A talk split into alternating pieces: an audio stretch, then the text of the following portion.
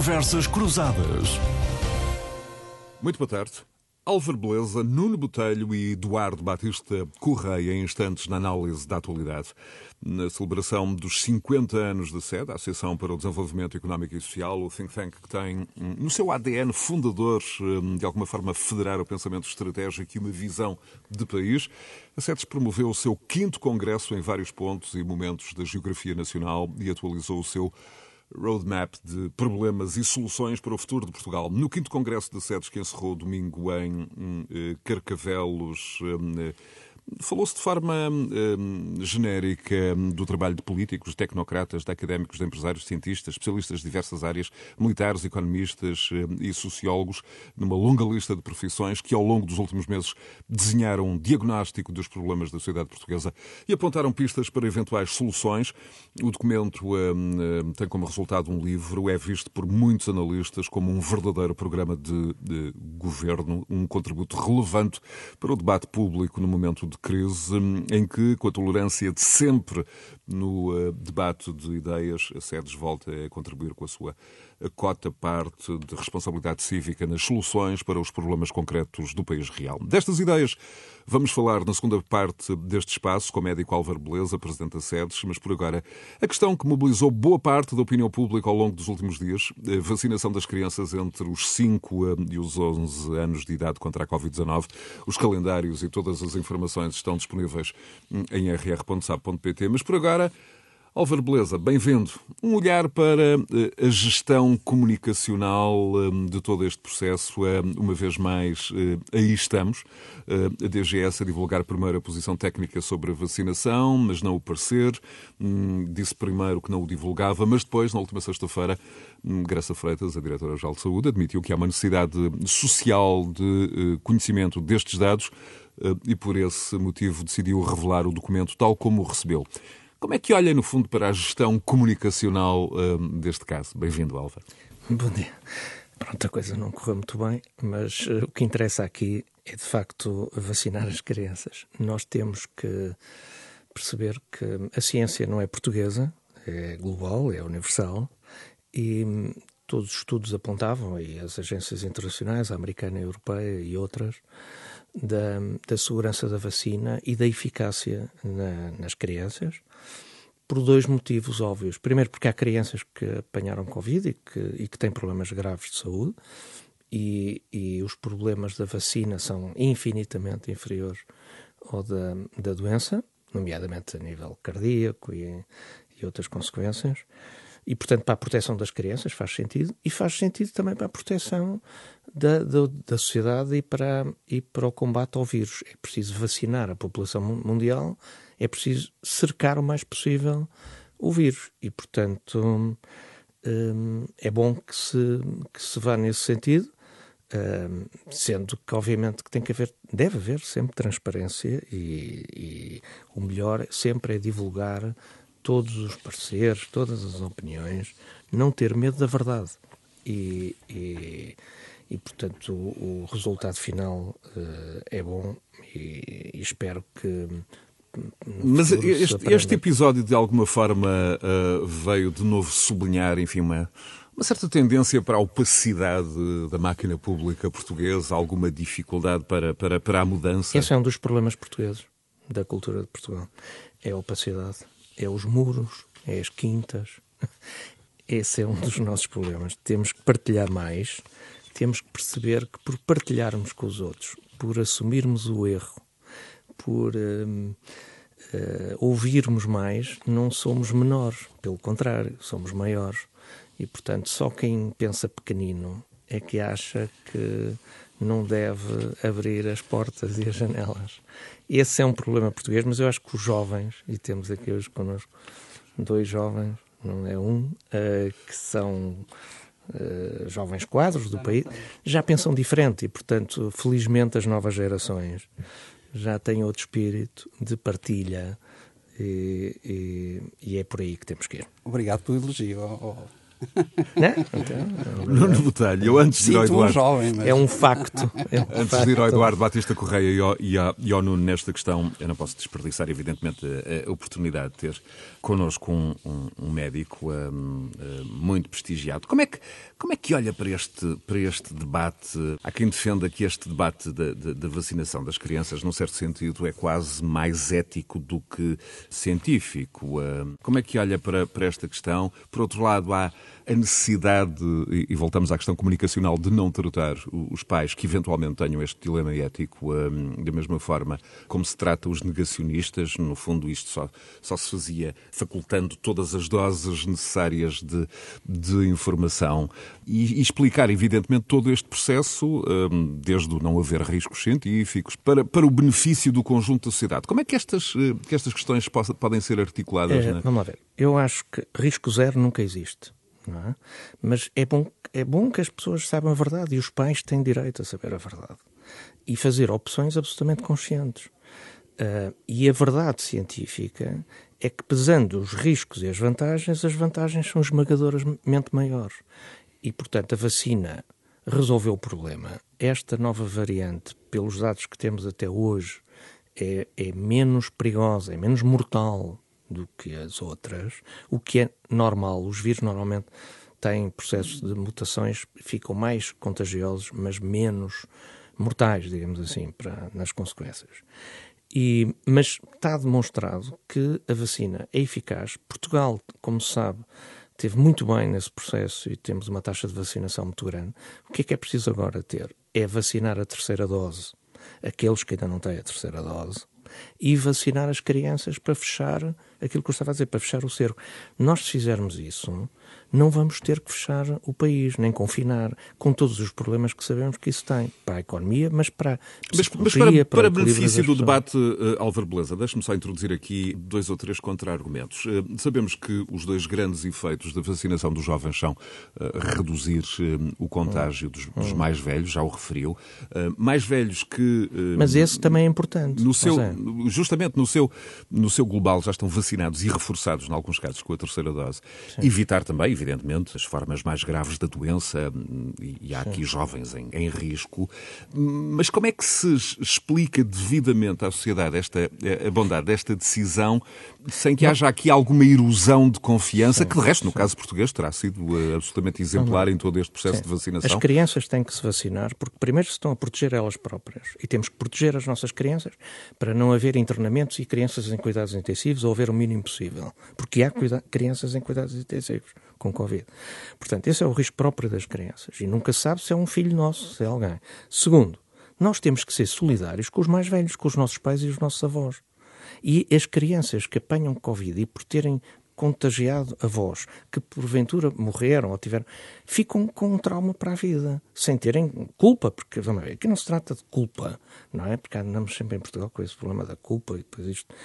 É, é, é responsabilidade coletiva. Esse é o avanço civilizacional de uma, de uma sociedade portuguesa que se quer humanista, solidária, fraterna, que cuidamos todos uns dos outros. E nós temos que cuidar dos nossos pais, dos nossos avós, temos de ser gratos para os nossos mais séniores, e isso é um positivo, é, é, pedagógico e só, só nos fica bem, só fica aos pais, e estou convencido que é esse o sentido dos portugueses. Portanto, agora, eh, não há nada como explicar às pessoas, dizer a verdade, não é? De facto, não há risco zero para nada, para nenhuma vacina, para nenhuma terapêutica, para nenhum medicamento.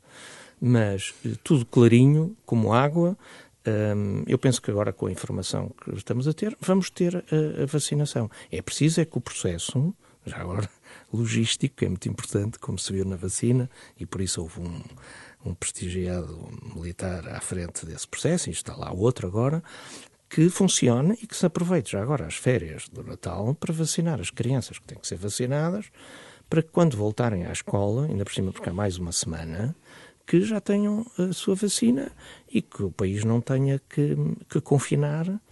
E, e, isso é uma vantagem. É, quer dizer, Portugal aí esteve bem Uh, espero que continue bem, mas temos que acelerar esse processo e que corra bem, não é? Que Muito seja bem. rápido. Muito bem. Eduardo Batista Correia, professor universitário, é gestor, bem-vindo de novo este, a este espaço, desta vez a partir de Istambul. Bem-vindo.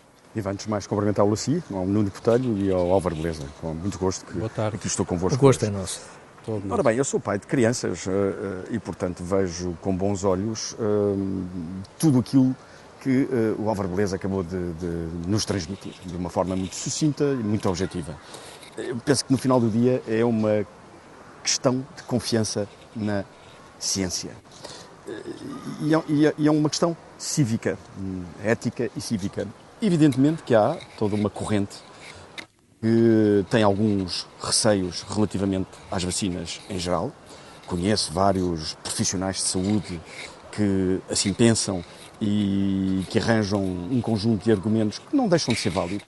De qualquer forma, na minha perspectiva, enquanto não cientista, mas promotor da ciência, eu vejo com bons olhos tudo aquilo que estamos a fazer no que diz respeito ao combate à Covid-19 e, portanto, eu, logo que possível, terei os meus filhos vacinados, hum, tal como os nossos pais nos vacinaram a nós quando éramos crianças, relativamente a um conjunto de pragas que gradualmente a, a, a sociedade foi afastando e foram deixando de, de ser mortais. Portanto, é muito simples, desta perspectiva é muito simples. Espero que o tempo me dê razão. Eduardo, mas o, o, o facto, uh, e este é de novo um contra-argumento importante para o debate, o facto de, ao contrário de vacinas, enfim, mais clássicas, como a, da, uh, a do sarampo, um jovem uh, vacinado contra a Covid poder eventualmente continuar a transmitir o vírus, porque a vacina está pensada para diminuir os casos graves e o, e o número de mortos. Esta questão hum, deve ser levada também em equação ou claramente o bem, o interesse final aqui supera esta esta, esta formulação? Eu penso que o Álvaro de Beleza disse tudo muito bem dito sobre esta matéria. É evidente que em todas as soluções há prós e contras. Agora, parece-me, eh, em face daquilo que tem sido a evidência recente, que os benefícios superam em larga escala todos os problemas que possam ser uh, provocados pela vacina. E, portanto, qualquer que seja a solução, ela tem vantagens e desvantagens. No final do dia, as decisões devem ser pesadas nesta balança.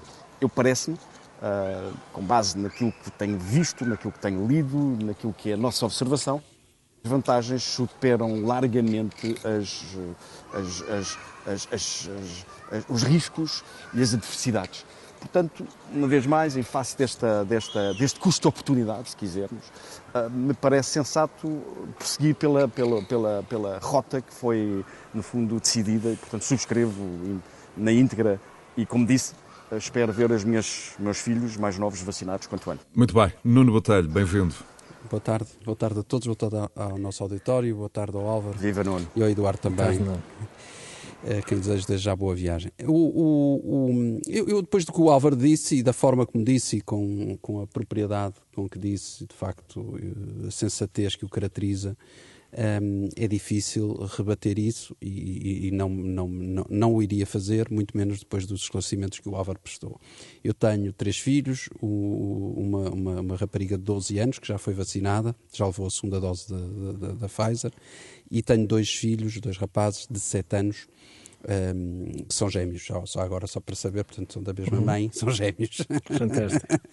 e, e iremos, iremos vaciná-los também assim que possível, assim que sejam chamados, porque estamos plenamente convencidos que, de facto, como disse muito bem o Álvaro, essa será também uma forma de uh, proteger o resto da comunidade. E isso eu acho que nós temos que ter aqui um sentido de comunidade e confiar na ciência, confiar em quem está, de facto, a gerir esta situação e confiar que uh, as eventuais, e sublinho, eventuais sequelas que possam eventualmente existir uh, são, de facto, muito inferiores às, às vantagens que temos que tirar desta, desta, desta vacinação.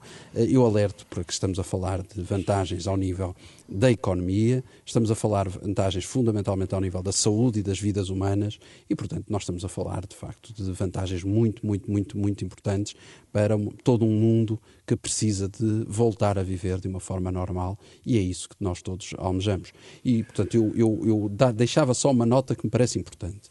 E, e, e, de toda a análise de tudo isto que foi dito, eu sublinharia apenas aquilo que o Álvaro Beleza referiu relativamente à uh, opacidade ou falta de transparência ou falta de divulgação e, ou erro de comunicação relativamente aos parceiros e à existência dos parceiros. Eu acho é que aí Portugal definitivamente tem que optar por um caminho diferente, seja nesta questão como noutras.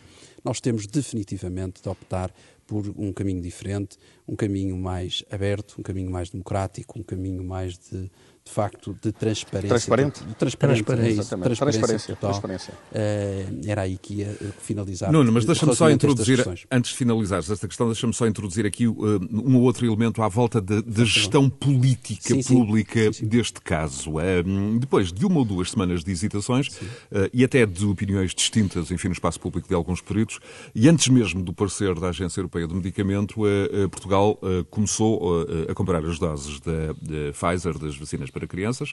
Depois, o comentador Marcos Mendes eh, veio confirmar ser a intenção do governo eh, avançar para a vacinação das crianças. A seguir, o ministro da Educação disse estar tudo preparado para a vacinação e alguns dias depois eh, é que sucede o parecer da DGS. Sim. Sem questionar, evidentemente, o lado técnico da questão, claro. questionar aqui só a, a claro. cadência, a sequência, a exposição claro. pública destes atos políticos perfeitamente evitáveis. Isto claro. é ou não também um exemplo é de... de... como não contribuir para claro. um quadro de transparência claro. neste debate? Com, é, é. Mas, mas, com coincidências que sejam. Eh, claro, e, e, independentemente do, de cada um de, dos, dos, intervenientes ter, eh, de facto, direito a, a expressar a sua, a sua opinião sobre o assunto. Uma coisa é a opinião, outra coisa é, de facto, a, a, aquilo que, que, é dito.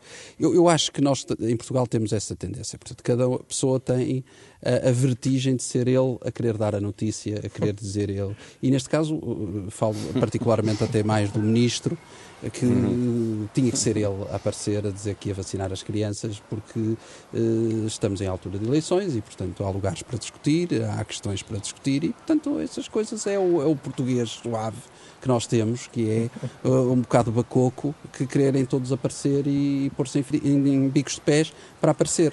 Marcos Mendes fez o seu trabalho, tinha se calhar essa informação, estou aqui até a distingui-lo um bocado. Se fez tem o essa seu trabalho jornalístico. jornalístico, eu acho que sim, documentador, se ele tem essa informação, deve dar. Eu aí sinceramente, acho que não, não, não pode ser censurado Enfim, por isso. É, ele terá as suas fontes e, portanto, mas, terá direito a, a dizer mas isso. alguma ironia aqui, né? Eu, eu, eu sei, na, no teu caso, mas no meu não. Eu, eu acho que aí, sinceramente, o trabalho dele é esse. Ele é pago para fazer isso. E não é ele que tem que dar a notícia. Ele, ele, ele tem que dar a notícia se a tiver.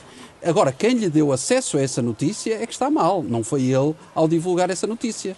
Portanto, não é, nós não podemos matar o mensageiro neste caso.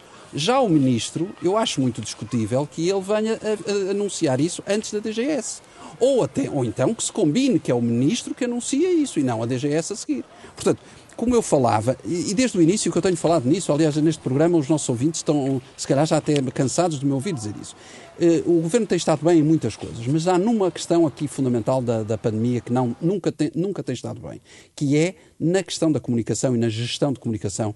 De facto, o governo não acerta, não está bem e fala a muitas vozes, há muita gente a falar, há muita gente a opinar e não deve fazê-lo. E, portanto, desse ponto de vista, eu acho que aqui distinguia claramente as questões. Muito bem, antes de voltarmos uh, a página nestas questões uh, relacionadas com a Covid neste espaço, só, só um outro ângulo à volta da vacinação, Álvaro, a ideia da obrigatoriedade de vacinação que a senhora um, von der Leyen, a Presidente da Comissão. Europeia, veio colocar em cima da mesa, ao mesmo tempo que alguns Estados da União Europeia, por exemplo, como a. Áustria, avançam com multas pesadíssimas para quem não se vacinar. Esta questão da obrigatoriedade, como é que o, não, o Álvaro Beleza olha para, para ela? Em alguns países europeus, porque a taxa de vacinação é, é, pequena para o desejável e nós não temos esse problema, portanto, felizmente claro, nós não temos esse põe, problema, claro. portanto, isso, essa questão não se põe. Uh, dizer já agora que na Grécia também na Grécia Sim. também estão, estão com essa questão já não é Sim. Uh, nós, é outra vantagem que nós temos, não é? é. De termos aderido à vacinação livremente. Uh, já agora dizer que estes parceiros uma coisa importante. Como mas, oh, dizer, Álvaro, desculpa insistir, desculpa só interromper-te, hum. desculpa, mas isso também é mérito muito de quem esteve à frente da Task sim, Force, sim, que sim, transmitiu muita confiança, Sem muita dúvida. credibilidade ao processo, muita serenidade, foi ou não foi? Sem dúvida, aliás, nós no Congresso homenageamos o Almirante com VML, eh, que bem merece. Mas eh, é, é, esta questão dos parceiros é o seguinte, eh, a partir do momento em que a Agência Americana do Medicamento e a Europeia um, tem a decisão de vacinar as crianças, quer dizer, as agências nacionais aí contam pouco, não é? Quer dizer, nós, nós temos é que andar mais depressa e, e dar este. Portanto, a DGS já devia até uh, mais depressa ter analisado o assunto, porque a ciência é só uma, como eu estava a dizer, e, e, e esses estudos um, são feitos em larga escala, não é? Que nós não temos essa escala, e portanto é natural que sigamos as instâncias internacionais nessa matéria. Muito Por bem. isso é que elas existem. Ouvir só o Eduardo Batista Correia sobre esta, sobre esta questão da obrigatoriedade de vacina, numa altura em que, evidentemente, também a questão da supressão das liberdades individuais está de novo também, hum, enfim, em debate no, no, no espaço público. Eduardo. Tudo, tudo já foi dito. Uh, no fundo, no nosso caso português, não se põe o tema da, da, da necessidade de uma obrigatoriedade, porque nós conseguimos, de uma forma muito livre, aderir de uma forma massiva à, à, toma da vacina. Portanto, quer dizer, os, os outros países, eu, eu, eu, eu, eu aceito que vejam quem não se quer vacinar como um, uma ameaça ao bem-estar social e ao próprio sistema de saúde. E, portanto, quer dizer, aceito que, em alguns casos, essa obrigatoriedade faça sentido para, de algum modo, garantir uma adesão maior à vacina. Apenas isso. Muito bem. Agora, um olhar para o Congresso de Sedes, eh, diagnóstico e soluções, eh, enfim, um estudo exaustivo de todas as áreas da sociedade portuguesa. Eh, vamos justamente começar aqui com, evidentemente, o Presidente da Sedes, Álvaro Beleza, e, e presença regular neste hum, espaço. Agora que as contas estão fechadas, o documento elaborado, eu voltava ao discurso de há oito dias do, do Álvaro em, em Carcavelos, na sessão de encerramento, em que o Álvaro referia que basicamente o ponto de partida deste congresso foi a mesma pergunta que os fundadores eh, da associação, hum, como por exemplo eh, o Dr. João Salgueiro, fizeram há 50 anos atrás, como melhorar a vida dos portugueses, de todos os portugueses. Exatamente. Como, Álvaro? Pois, essa é a pergunta de um milhão de dólares. Mas é, é isso mesmo, quer dizer, eh, quando fizeram a sedes, a ideia era compor o crescimento económico que na década de 60 tinha sido dos maiores que nós tivemos no século XX, ao serviço de todos e não só de alguns. Hoje, a questão são duas. Primeiro, ter crescimento económico uh, a um nível robusto, portanto, aproveitar este impulso já agora pós-Covid, que vamos ter um grande crescimento este ano e prevê-se uh, no próximo também, aproveitar o lastro e manter crescimentos na ordem de 3, 4, 5% ao ano. Isso é que é, primeiro, o desafio. E depois distribuí-lo, obviamente, de uma forma mais justa possível, no fundo, não deixar ninguém para trás, sermos aquilo que falávamos há pouco, uma sociedade humana, eh, solidária e que, e cuide de todos. Mas é preciso uh, uh, políticas públicas que de facto acrescentem valor à nossa oh, economia. desculpa interromper-te, mas hum. em 1970, quando se criou a sede, uhum. já se discutia o novo aeroporto de Lisboa. Exatamente, eu falei nisso. isso é in, absolutamente isso. incrível. Hã? Como é que, é um passados 50 anos, ainda se está a discutir. É, são este tipo de coisas que Portugal tem que de vez mudar de vida. Isto é, uh, diagnósticos já estão feitos, é preciso terapêuticas e aplicá-las. E não perder tempo. Uh, esse é, esse é um, dos, um dos fados que nós temos, que é a falta de decisão. Uh, é, é, é, preferível, às vezes, uma má decisão que não haver decisão nenhuma.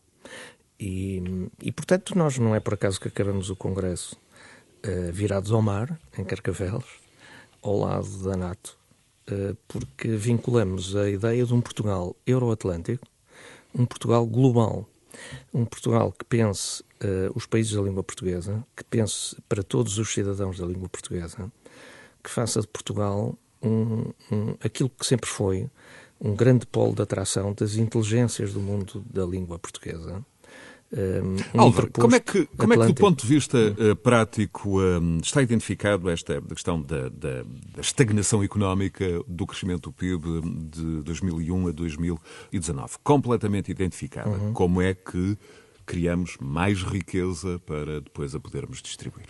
Eh, temos que ter políticas fiscais amigas do investimento, portanto, temos que diminuir a carga fiscal, nomeadamente comparado com a Espanha, que é isso que nós apontamos, já nem somos muito ambiciosos.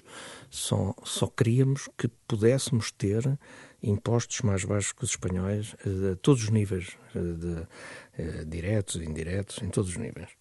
Temos que ter hum, uma, uma reforma da justiça para tornar a justiça mais célere. Isto tem muito a ver com os meus amigos que estão aqui comigo nas empresas, sabem isso muito melhor que eu. Tem a ver com um, políticas públicas que ajudem à fusão das empresas. Nós temos que ser um país de pequenas microempresas que somos, mas também de grandes empresas. Precisamos de escala de marca, de, de grandes uh, grupos económicos. E precisamos de, de, ter políticas públicas, já agora, se forem fiscais, melhor, uh, de ajuda à fusão das empresas que temos. Nós, uh, portanto, temos que ter um conjunto de políticas públicas, por exemplo, da questão da universidade, e que está aqui o, o Eduardo. nós temos que ligar a economia às universidades, aos laboratórios, à ciência e essa ligação, eh, que é muito evidenciada no, no, no, no business, eh, eh, na Business School de Carcavelos, é, é por aí que temos que ir. É esse tipo de ensino de portas abertas e sem fronteiras, como foi dito no Congresso. Um, aberto aos que vierem de fora para estudar em Portugal, sejam de, de, portugueses, sejam de língua portuguesa, sejam estrangeiros, todos. Nós temos que ter essa capacidade de atração, porque muitos deles ficarão cá, mas depois uh, de, de, políticas públicas, uh, nomeadamente na área fiscal, Claro que requer uma reforma do Estado que começa logo de cima para baixo, por isso enumerei a questão dos ministérios, hum, de termos menos ministérios, menos estruturas redundantes. O Também... Primeiro-Ministro fez ontem oito dias, eh, ontem uhum. sábado, um, já com uma promessa, um, eventualmente, se renovar o, seu mandato, se ganhar as uhum. eleições, de redução hum, substancial dos uh, ministérios. Uhum. Ele que constituiu o governo hum, enfim, mais numeroso da, da história da democracia. Meu amigo, uh, ele foi ao nosso congresso ao Porto, aliás, esteve Exato. em casa do Nuno, na Associação Comercial do Porto, que nós temos, aliás, as sedes, tem aqui uma parceria muito importante com, com a Associação Comercial e, e que, que, muito nos honra. Um, e, e, denota que, que leu os documentos das sedes e que está e que está a ouvir algumas das coisas que a gente vai. Vamos ver, a SED está a fazer um, um diagnóstico, mas mais do que isso, as terapêuticas e as propostas que apresentamos é para serem roubadas pelos partidos políticos portugueses. Portanto, nós ficamos muito felizes que os principais partidos, nomeadamente o Partido Socialista e o PSD, eh, venham aqui beber alguma coisa, porque também achamos que as reformas que o país precisa têm que ser feitas ao centro, com entendimentos ao centro. E, portanto, é, para é esta a nossa obrigação e sentimos-nos hum, eh, felizes se o fizerem. É só isso que nós queremos. Só estamos aqui a apresentar propostas para que isso, os nossos filhos. Isso ficou claro na intervenção do Primeiro-Ministro lá, lá no, cá no Porto. Hum? Isso ficou claro na intervenção do Primeiro-Ministro cá no Porto, ou seja, ele, eu acho que ele teve noção de, de, das propostas, estudou-as, leu-as e, e, e, na sua intervenção eu acho que ele abordou muito esse, esse Portugal é muito ao centro, ou mais ao centro. Mas, Carlos, uh, e a ligação da universidade. E com a ligação à universidade, Mas, Carlos, exatamente, e à academia aberto, e, a, aplicabilidade dessas coisas, de facto, ao mundo concreto das coisas, exatamente. não é? O debate está, está evidentemente aberto entre os três, mas eu não, não deixaria de ir já a, a Istambul. Como é que aí, com vista para a Ásia, se olha para este documento, Eduardo? Bom, uh, antes de mais, congratular-me com o trabalho de regeneração que o Álvaro Beleza tem vindo a liderar nesta tão importante instituição de pensamento livre, livre e credível na história recente portuguesa. E, portanto, os pais fundadores da sede e a atual presidência da SEDES têm estado a dar um contributo ao pensamento livre e credível. Isso é muito importante sublinhar. Quanto ao país, crescimento económico. Bom, para que nós tenhamos crescimento económico, eu diria que são essenciais quatro pontos, sem os quais é muito difícil a Portugal sair da estagnação em que há muito se encontra. O primeiro ponto, e tenho insistido neste programa várias vezes, é estabelecermos com clareza uma estratégia para criar riqueza. Eu tenho vindo a afirmar há décadas que Portugal é o maior país da Europa quando a zona económica exclusiva marítima é levada em linha de conta. Nós temos que assumir, tanto do ponto de vista da investigação científica, como do ponto de vista da exploração uh, dos recursos, como do ponto de vista até da componente da defesa, da diplomacia europeia, a propriedade, a responsabilidade do Atlântico Norte. E, portanto, temos aí fonte de riqueza, temos aí fonte de emprego, temos aí fonte de investigação. Para isso, é necessário envolver as instituições de ensino, as instituições de investigação e, obviamente, que as empresas e o investimento vêm a seguir. Envolver as pessoas. Nós temos uma, nós estamos mais no século XX, em 1974, do que em 2021, quando pensamos na forma como as leis laborais funcionam no Portugal do século XXI não são leis meritocráticas, não são leis que, eh, no fundo, que distribuam riqueza e, portanto, não são leis que promovam o crescimento económico. Nós precisamos de envolver as pessoas, trazendo cada vez mais as pessoas para a decisão, para a tomada de decisão nas empresas. Eu sou muito apologista da O sistema alemão, não é? De concertação empresa a empresa, não é? no board mesmo das empresas. No board mesmo, no board Sim, das empresas. exatamente. Para que, para, que, para, que, para que, no fundo, envolvamos todos os recursos. Uh, eu sou muito apologista da distribuição dos resultados das empresas pelos vários recursos, não só pelo capital, pelos Claro. acionistas, mas também pela gestão e pelos colaboradores. Claro. Uh, eu sou apologista, aliás, como me demonstrei ter feito no Tax Park, de aumentos de salário mínimo que retirem as pessoas dos níveis de perigosa pobreza e incapacidade de elevador social. Relembro que no, no Tax Park, ainda antes deste aumento do salário mínimo anunciado, nós já tínhamos aumentado toda a gente, prestadores de serviços que trabalham, que são residentes, para, ah, ah, ah, nas áreas da limpeza, da manutenção, da segurança, da jardinagem, para intervalos entre 900 e 1.200 euros. Eu sou também apologista para que, de uma forma muito concreta, possamos eh, acelerar eh, de uma forma motivada para que o povo português, a população ativa portuguesa, possa, possa participar nesse desenvolvimento. Sou apologista, de facto, de uma liberalização eh, cívica e credível do modo como as empresas podem des- despedir fornecendo, obviamente, de um modo matricial, a compensação justa e adequada a cada um dos elementos que necessitam, infelizmente, ser despedidos, seja qual for a razão. Por fim, é absolutamente fundamental regenerar, reformar a justiça, o Estado e o sistema político. Quer dizer, enquanto estes três pilares não forem devidamente atualizados, modernizados, nós, nós vivemos tempos de justiça que não funciona, eh, excessivamente burocrática e que demora muito tempo. O tempo é uma variável lícita. Perdemos, eh, perdemos o Eduardo eh, eh, momentaneamente em Istambul. Eh, ele falava do tempo, Nuno Botelho, e também eh, no, no discurso do último domingo, eh, o, o Álvaro Beleza dizia justamente, ou alertava para a possibilidade de, ao ritmo atual, Portugal demorar eh, 95 anos a duplicar a sua produção. Um, e alertava para o facto de, se nada for feito, um, termos diante de nós um, um século perdido, um século inteiro uh, perdido.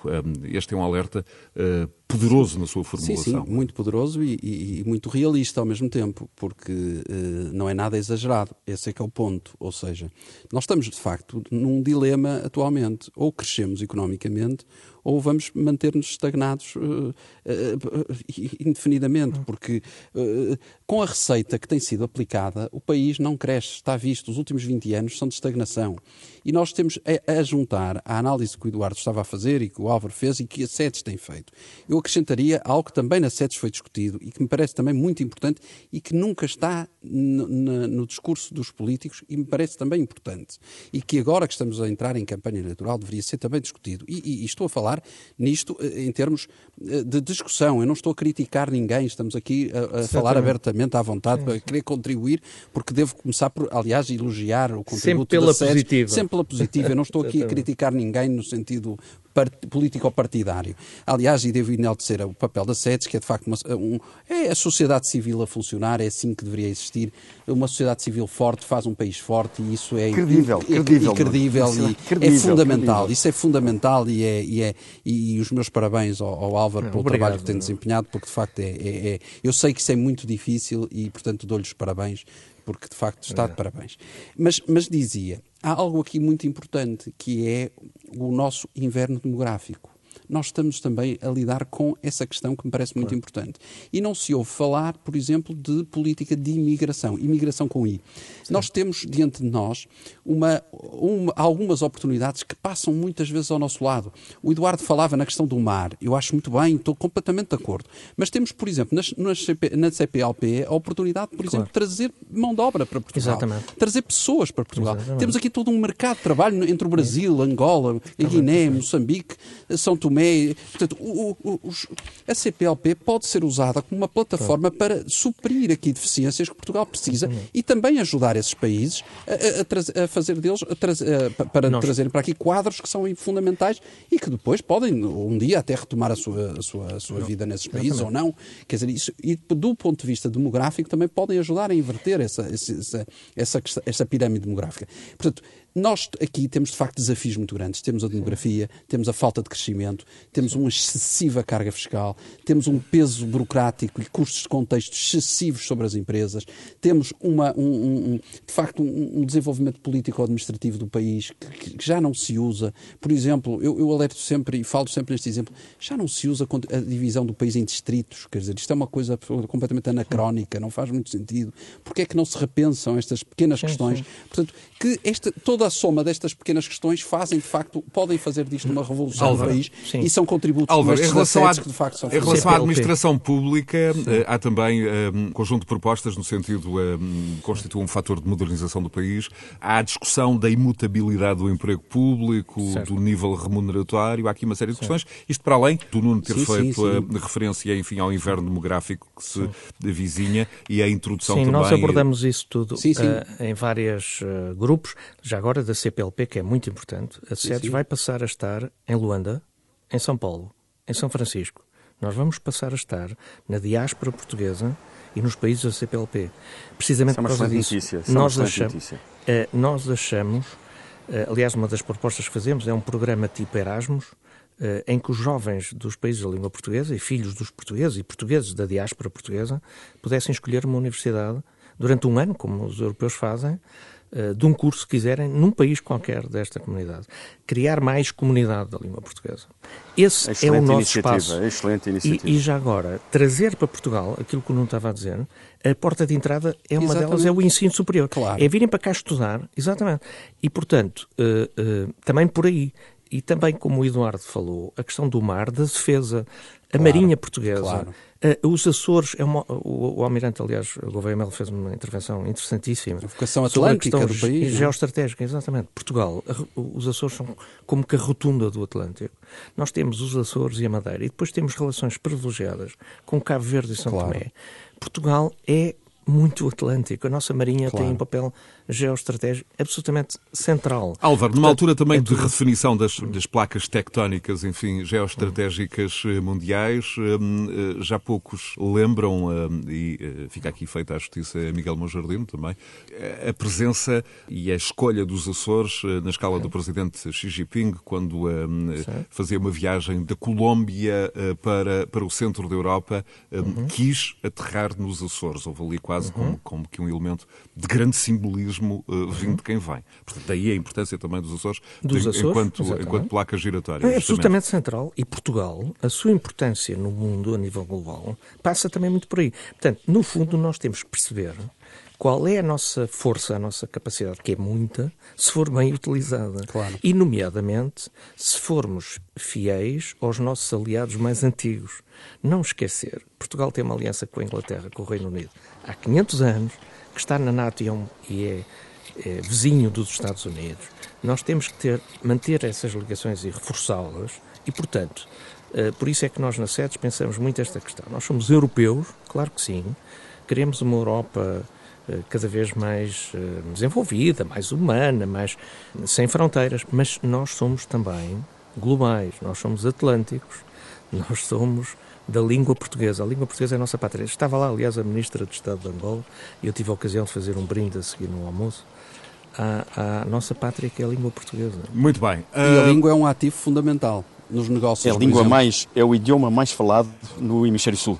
Exatamente. É o primeiro idioma no hemisfério sul. Exatamente. Extraordinário. E temos que aproveitar essa capacidade. E, portanto, tudo isso com aquilo que o Eduardo disse aqui, o Nuno, isto é, com políticas amigas do investimento, da, das leis laborais, todas Carlos, essas e que, e que propostas, Álvaro, para, enfim, de alguma forma, a regeneração do sistema político? Por exemplo, há propostas no, no âmbito um, do sistema eleitoral uh, e não percamos de, de, vista, evidentemente, as eleições do final de janeiro. Uh, esta numa, numa semana de resto também marcada é, pela questão são das... tão óbvias. As notícias que a gente ouve todos os dias é as listas de deputados dos chefes dos partidos. isto devia eh, claro. causar vergonha às pessoas. Quer dizer, como é que é possível haver um Parlamento no século XXI, num país desenvolvido como é o nosso, apesar de todos os problemas, somos um país desenvolvido, cujos deputados são escolhidos pelos chefes dos partidos e as pessoas não, não querem saber? Então, as pessoas, os cidadãos portugueses não querem escolher os seus deputados? Então, mas, portanto, a questão dos círculos uninominais, que eu defendo há mais de 30 anos no Partido Socialista, é absolutamente central. Nós temos que alterar o sistema eleitoral para um sistema dos países. Também não estamos a inventar. Já agora todas as propostas de assédios são de, de ideias e de de assuntos modelos que, de Estado, que tenham tido sucesso noutros países. São modelos mais que testados. As democracias mais consolidadas têm círculos uninominais. Por alguma coisa é. Portanto, nós temos que ir para aí. É inacreditável o que se tem visto, seja nomeadamente no PSD e, e, e também no Partido Socialista, porque realmente o sistema está ao contrário.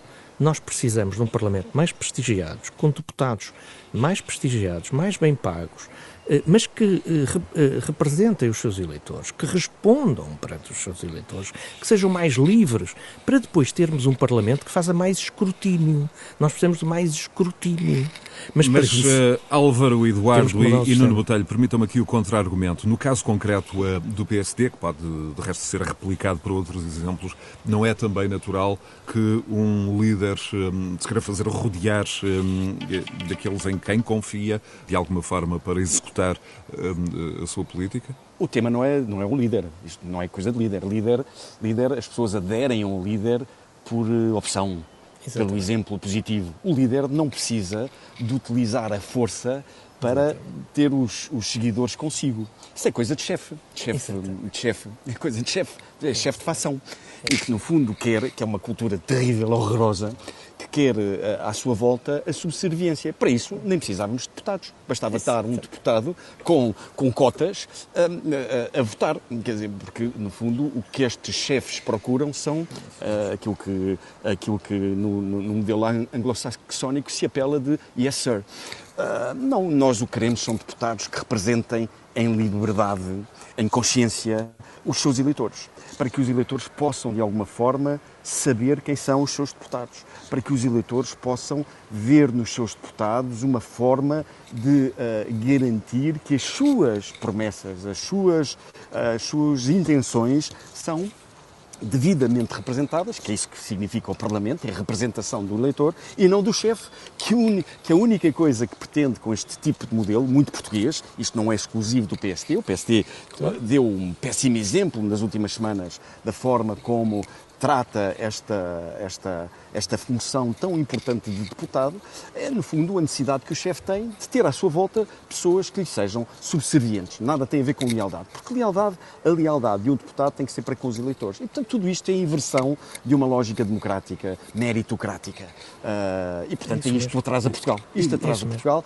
Isto atrasa Portugal, faz com que os deputados sejam pouco livres e, no fundo, quem quer ser pouco livre é alguém que não tem capacidade de independência e, e permite não ser livre. E, portanto, quem aceita participar num modelo destes está a, a, dar um muito mau exemplo à nação, à democracia. E, no fundo, vemos, uh, a fazerem parte das listas, não vemos, a, lá está, há bocado elogiava a SEDES e a sociedade civil, e neste caso não vemos a sociedade civil, não vemos pessoas independentes, não vemos pensadores, não vemos gente de fora, digamos assim, das estruturas, uh, e isso é de facto, cada, cada legislatura que passa, o nível, digamos assim, médio de, é cada vez mais não... baixo. E, portanto, desse ponto de vista, é cada vez menos aliciante este tipo de cargos. E, portanto, isso também é algo que nos deve a todos fazer pensar. Não só, como há bocado falávamos anteriormente, na administração pública, por exemplo, o, o nível remuneratório deveria ser repensado. Na administração pública, cargos públicos, cargos de, de administração pública, de, de, funcionários públicos, deve ser repensado, porque, de facto, ganham mal. Mas também no caso concreto, e não me custa nada dizê-lo, acho que os políticos em Portugal não ganham bem, porque acho que efetivamente na área privada conseguem oferir, as pessoas competentes conseguem oferir de facto salários muito mais dignos, muito melhores, eh, com muito mais facilidade. Exatamente, resumindo, tão pouco atrativo. É? Exatamente. Uh, resumindo, resumindo, vamos fazer os 50 anos do 25 de Abril, e é um Sim. pouco esse o espírito da SEDES como foi em 1970. É talvez a altura de pensar como é que vamos regenerar a nossa República como é que vamos ter olhar para um Portugal com ambição e, e no tempo do século XXI? Basicamente Álvaro, é isto. Álvaro, para benefício dos nossos ouvintes, deixe-me introduzir aqui um elemento ligeiramente provocatório que tem a ver uh, das poucas críticas que eu ouvi à volta da SEDES foi desta troca de ideias não ter assim uh, uma origem, um universo tão amplo e tão diverso quanto deveria ser aconselhável, no sentido em que na plateia não existia uma, uma presença, por exemplo, de jovens hum. em número significativo. Sabemos da importância, por exemplo, de questões como a habitação hum, no futuro das novas, das novas gerações e que havia ali um conjunto maioritário de homens de meia idade e com ideologias políticas muito aproximadas, muito ao centro. Como é que, como é que responde a esta uh... crítica? Permita-me aqui também fazer o papel Bem, de advogado do diabo, não, essencial primeiro, no jornalismo. Primeiro, a sedes, de, demos posse a várias distritais de sedes pelo país, que a sede só estava em Lisboa, foi a primeira vez que fez um congresso no Porto e em Coimbra, e agora temos distritais de sedes por vários locais, desde Bragança a Faro, e mais de metade são liderados por mulheres, o que é bastante importante porque, e de gente nova. E, portanto, Desde logo ter, o argumento de género é, não colha. Estamos a ter uma adesão, nós tivemos, só no último mês entraram mais de 80 jovens na sede e vai ser criado um, um, grupo que, aliás, é liderado por um jovem do Porto, Luís Ascher, das novas gerações SEDES. Vão organizar uma universidade de verão para o ano que terá a coordenação do Carlos Coelho, que também está na sede, eh, e, e, e, a minha própria, que, como sabem, organizou as universidades de verão do PSD, da JST durante muitos anos. Eu também organizei do Partido Socialista algumas. E, portanto, estamos a abrir uh, gente nova, e esteve muita gente nova nos painéis, em vários painéis, muitas, uh, muito mais mulheres. Aliás, o último dia teve várias a falar, uh, e nossas convidadas, e que estão na sede, e, portanto, estamos nesse caminho. O caminho faz-se caminhando. É evidente que a SEDES com 50 anos tem muitos séniores, mas também, já agora dizer isto, Portugal tem que aproveitar a sabedoria dos mais antigos e a energia dos mais jovens. A chave é também essa. Não descartar os mais antigos, porque os mais antigos têm mais sabedoria e mais liberdade. A liberdade também se conquista com a idade, como é natural, não é? Da natureza humana, da, da vida profissional e dos nossos enquadramentos. Álvaro, um último contra-argumento para um minuto, eh, de resto também depois um minuto para o Nuno e para o Eduardo. E a tese de que o Bloco, uh, o centro, só reforça os extremos, que apostar no centro ou completamente ou totalmente ao centro uh, só vai reforçar os extremos. Para mim, ah, isso é fácil de rebater. A Alemanha é a prova de que isso não é verdade. A Alemanha fez as reformas ao centro e teve alternância. Agora tem um governo uh, de centro-esquerda, com liberais, mas com o Partido Social Democrata, e um, a extrema-direita alemã até diminuiu. Portanto, mas para fazer as reformas essenciais, desde o Schroeder e depois com a Merkel, foram uh, governos do centro. Portugal, os dois partidos, uh, o PS e o PSD em Portugal, desde do, das primeiras eleições pós 25 de Abril, têm praticamente 70% do eleitorado. O problema português não é esse. O problema português é aquele que falamos há pouco.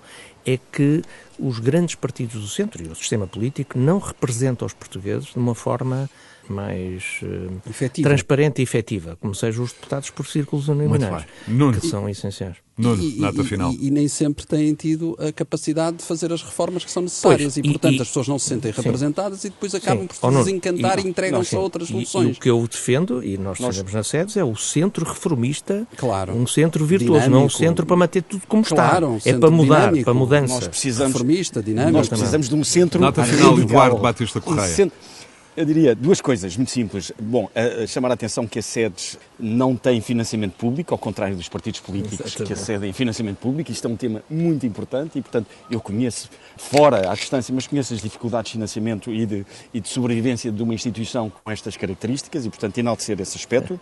É, Dois, no que diz respeito ao centro, o que nós precisamos, centro, um mau centro, obviamente, um centro frágil, frágil nas propostas, frágil na, na, na, na atratividade, reforça o, os, os, radicais dos extremos. O que nós precisamos em Portugal é de um centro moderno, uh, radical, credível, que, que aposte num conjunto de mudanças que sejam perfeitamente aceites e, e, que são as ambicionadas pelos portugueses. E, portanto, não o centro cinzento dos interesses, do amiguismo, protetor de, de, de, dos, dos, clubes, dos chefes, uh, a que nós temos vindo a assistir nas últimas décadas. e, portanto, é essa revolução que o centro precisa. É uma Era um centro reformista a Macron. Obviamente. Eduardo Batista Correia em Istambul, Álvaro Beleza em Lisboa, Nuno Botelho eh, no Porto. É mais um Conversas Cruzadas, uma emissão disponível em rr.sa.pt. Também para ouvir num dos seus agregadores favoritos de podcast, sejam eles o Spotify, o iTunes, o Listen Notes, Google Podcasts e outros. Votos de uma boa tarde e noite de domingo.